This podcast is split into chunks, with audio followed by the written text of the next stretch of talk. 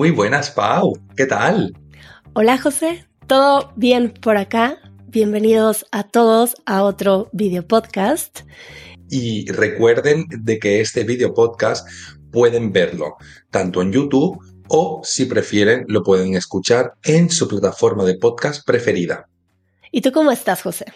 Yo bien, comenzando a deshacerme de todo el estrés que ya ha acabado exámenes. Uf. ¿Qué has salido de vacaciones? Finalmente.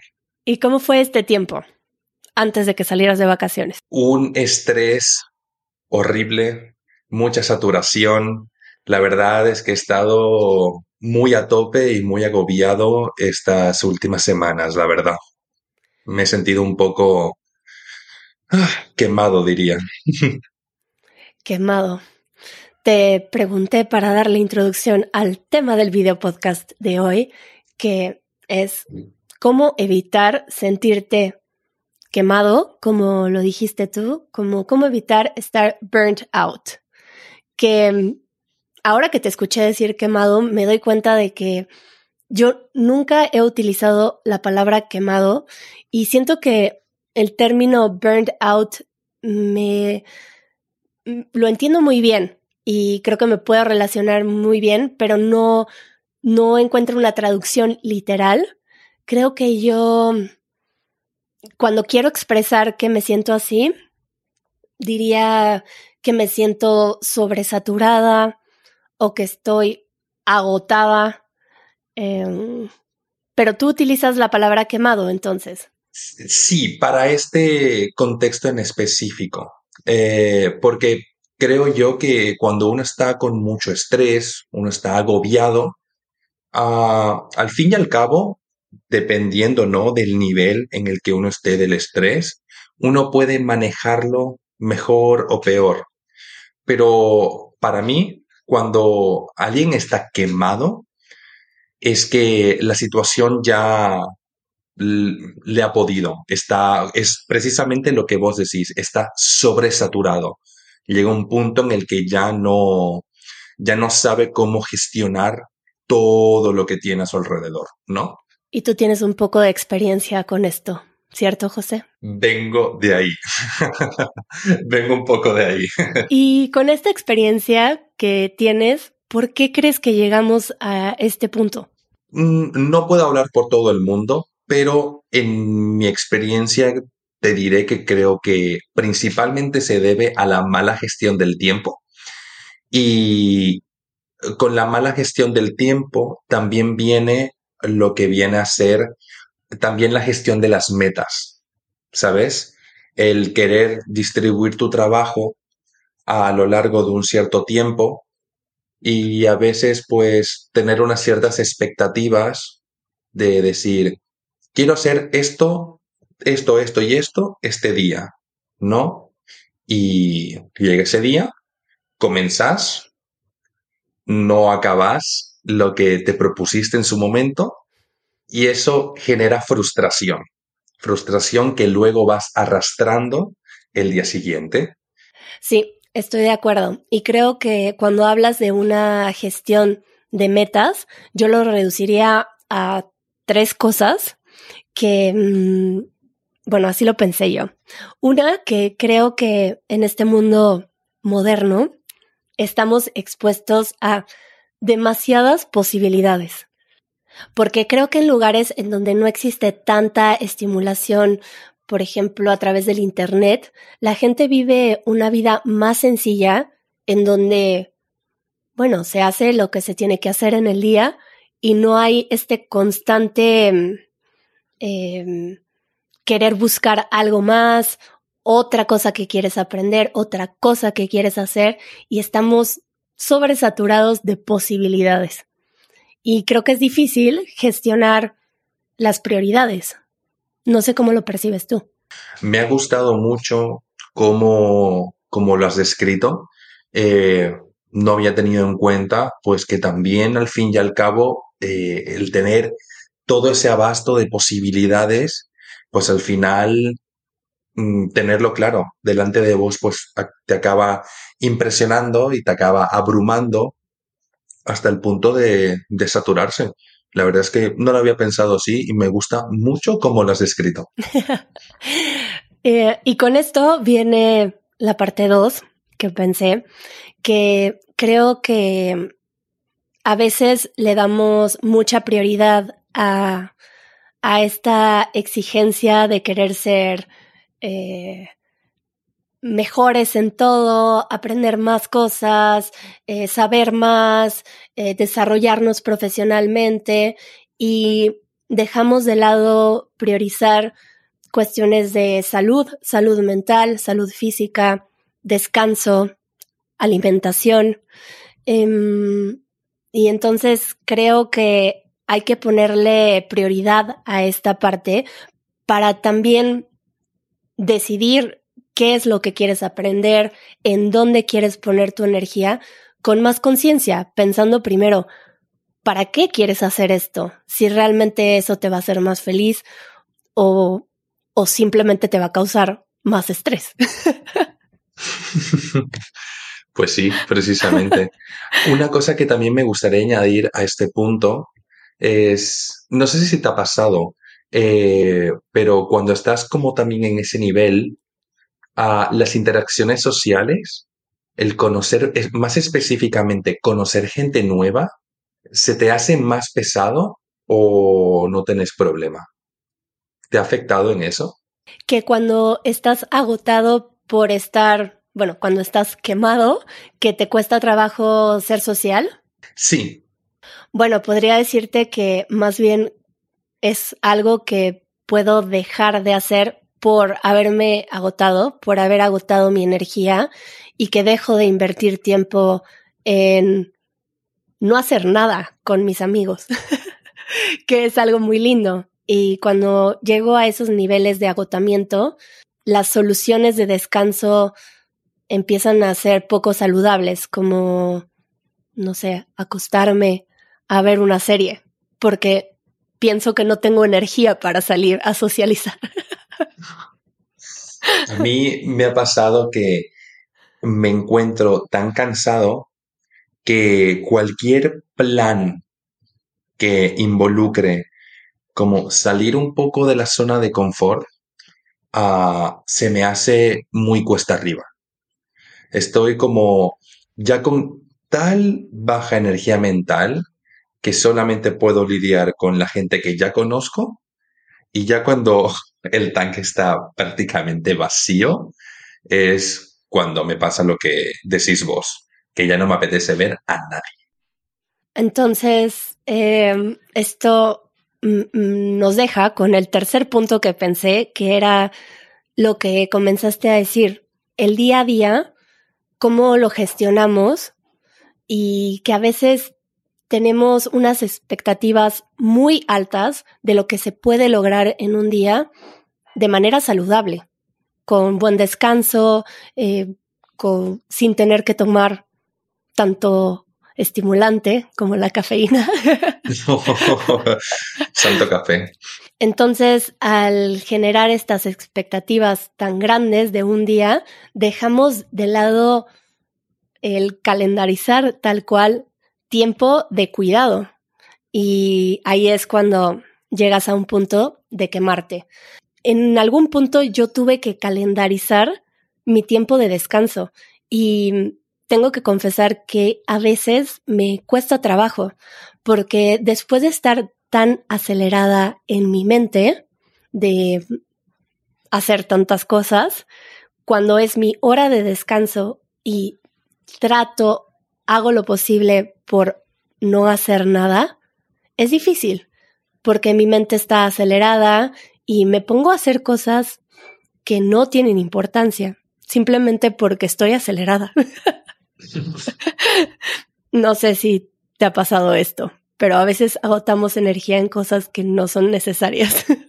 Lo que más me pasa es que cuando tengo que hacer algo, cuando sé que tengo que hacer muchísimas cosas y tengo una lista mental, es cuando decido que absolutamente todo lo demás en el universo es 10.000 veces más interesante. Veo un libro eh, que tiene muchísimos años y que tiene una hoja un poco doblada. Digo, no puedo trabajar hasta que esa hoja no esté correcta. Eh, veo una pequeña bota de polvo en el suelo y digo, es que no puedo trabajar así. Ay, la, mente humana. Busca la manera, eh, porque creo que el cerebro como que nota que pensar en, ese, en esa cosa en concreto, pues está ocasionando estrés y la propia mente dice, vamos a dispersarnos, vamos a, vamos a pensar en otra cosa, ¿sabes? Sí, y por eso prácticas como la meditación o ciertos hábitos que ayudan a tranquilizar la mente también nos ayudan a evitar llegar a este grado. Por ejemplo, no sé si te pueda relacionar con esto, pero yo cuando me despierto por la mañana, vale. Si no tengo un tiempo de despertarme lentamente y tener algún espacio de tranquilidad, de meditación o, bueno, simplemente de no estimularme con mi celular, por ejemplo, mi tendencia es que si tomo el celular, inmediatamente hago listas de lo que tengo que hacer y mi nivel de estrés, desde que me levanto, comienza. Cuando estoy como en ese periodo de estrés, ¿no? De estar con muchas cosas en la cabeza. Cuando me voy a dormir, todo bien, todo genial. Luego cuando me despierto, eh, por desgracia, y me ha pasado más de una vez, es que me despierto fresco, contento, y luego mi cabeza hace clic y todo lo que tengo que hacer me vuelve de golpe a la cabeza y siento como el estrés me vuelve a inundar. Y entonces me paso mucho tiempo en la cama agobiado pensando, tengo que hacer esto, esto, esto, esto, esto. Y, de hecho, esto es un fallo, pero invierto más tiempo pensando en lo que tengo que hacer que hacerlo. Entonces, tal vez un primer tip sería que cuando planees tus, tu horario, tu día, tu semana, que también le des espacio a estas actividades o a estos tiempos de descanso que te ayudan a mantenerte saludable mentalmente también y que tu mente no se acelere para que no tomes energía en cosas que realmente no van a ayudar mucho, como nada más estresarte en tu mente. Em, bueno, ese sería mi tip principal. Pero como estamos en un canal para aprender español, ahora podemos enfocarnos en esta sensación de sentirte quemado, de sentirte sobresaturado, agotado, cuando estás aprendiendo un nuevo idioma. Em, ¿Cómo es esto, José? Ahora mismo, de hecho, llevo un tiempo el queriendo practicar y aprender ruso y debido a que tengo, bueno, a que he tenido tantas cosas que hacer y he tenido tantas cosas en la cabeza que no me he podido verdaderamente sentarme a, aprender, a practicar, ¿sabes? Entonces, eso también me ha generado como una cierta frustración. El hecho de decir que quiero hacer algo y no puedo porque no tengo el tiempo. Así volvemos a lo que dije antes de la mala gestión del tiempo. Creo yo que si alguien, si vos en este momento te encontrás sumamente ofuscado, porque, por ejemplo, no encontrás el tiempo suficiente para practicarlo, o lo estás perdiendo, o hay algún concepto o alguna cosa del idioma que no te acaba de, de entrar, todo esto te puede generar, sí, mucha frustración y te puedes acabar quemado. Claro, porque también hay que tener conciencia que aprender un idioma requiere de mucha energía. Hay conexiones en tu mente que se están haciendo, que son nuevas, em, incluso físicamente. Te podría decir que a mí me cansa a veces hablar en inglés cuando llevo mucho tiempo sin hablarlo, porque hay ciertos músculos en mi boca que no se mueven cuando hablo en español. Sí, sí. Entonces, tanto físicamente a nivel muscular, tanto neuronal, eh, requiere mucha energía aprender un nuevo idioma. Entonces es normal que se sienta un agotamiento. Mm, por ejemplo, cuando también llevo mucho tiempo sin hablar inglés, aunque ya sé el idioma, me puede cansar mucho tener una conversación en inglés o prestar atención a una junta en inglés. Em, y bueno, claro, es un buen tip salir a, soltarlo, a descansar eh, cuando sientes que estás agotado. Y mm, también podría haber tips para evitar llegar a un extremo, ¿cierto, José? Como cómo evitar llegar a un grado en el que sea tan grande el agotamiento que poco a poco dejes de practicar el idioma. El primero que se me ocurre es el que es el que más me falla, precisamente. Y creo yo que todavía me falta aplicármelo, pero creo que es una buena gestión del tiempo. Creo yo que en el momento que controlas mejor tus, tus tiempos, y eso lo conseguís conociéndote mejor y teniendo metas realistas, creo yo que con una buena organización no hay espacio para el estrés. Creo que es más fácil tener este tiempo de práctica a la misma hora, ya sea todos los días o tres veces a la semana, pero que esté integrado a tu rutina a la misma hora, em, para que sea más fácil recordar que lo quieres hacer, que lo vas a hacer. Em, creo que cuando no tenemos un horario, también nos causa estrés pensar, oh, no he practicado español, o oh, tal vez ahora. Entonces, tener un espacio en tu rutina con un horario puede apoyarte a que haya una continuidad. Estoy muy de acuerdo. Creo yo que un poco de regularidad, un poco de rutina nos viene bien absolutamente a todos. Y hablando de la hora, esto nos lleva al segundo tip, que es que elijas la hora de práctica con conciencia de que aprender un idioma toma energía. Y mm, tal vez si estás eligiendo que tu hora de práctica sea mm, a las 7 de la noche, pero tienes muchas actividades durante tu día y llegas agotado a esa hora, creo que puedes llegar más fácil a sentirte quemado. Sí, sí, estoy muy de acuerdo con lo que decís.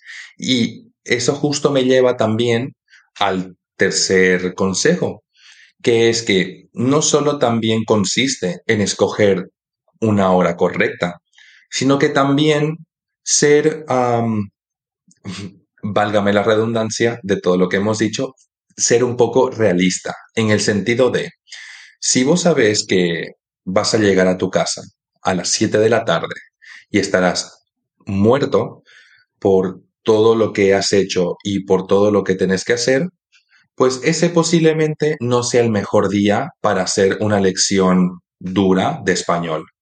Entonces, te podés poner un podcast, te podés poner un poco de música y simplemente hacer una lección un poco más suave porque es lo que vos decís.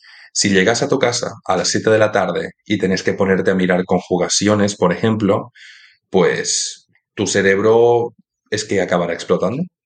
Tal vez puedes ocupar este tiempo para mm, escuchar el podcast de Easy Spanish, por ejemplo, mientras te relajas en el sillón y están las sesiones de conversación también eh, de Easy Spanish, que algunas son en horarios de la tarde-noche en Europa, por ejemplo, pero son conversaciones muy ligeras, muy amigables.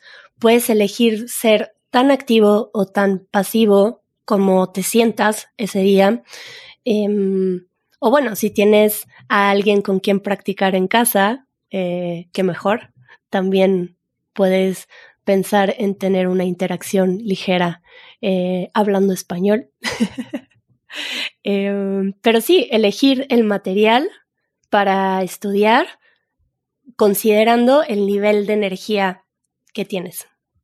Entonces, los tres tips que podríamos dar sería, uno, elegir metas realistas pensando en las actividades que tienes en tu día, que pienses realmente que tanto tiempo tienes para dedicarle a la práctica de español y no importa si es una hora o 15 minutos o 10, pero que la constancia a veces ayuda mucho más y tal vez en otra etapa de tu vida puedas incrementar ese tiempo.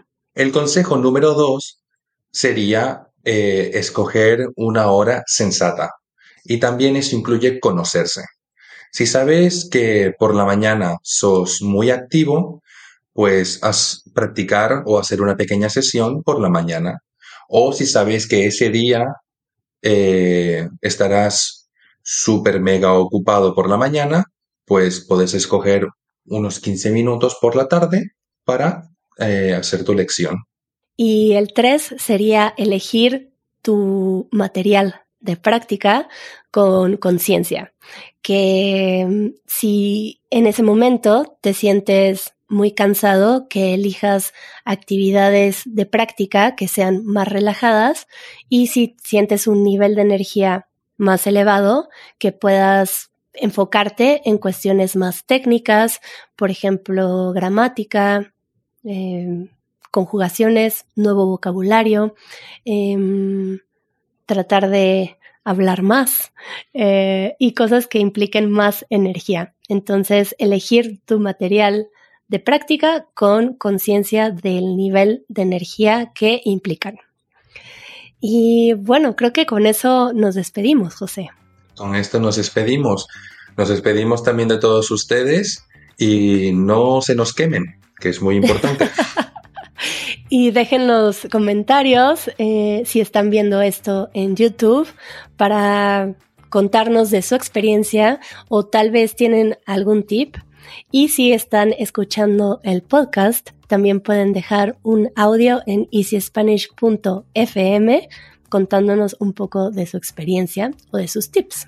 Nos vemos y nos escuchamos prontito, Pau. Adiós. Adiós. Esto fue el podcast de Easy Spanish.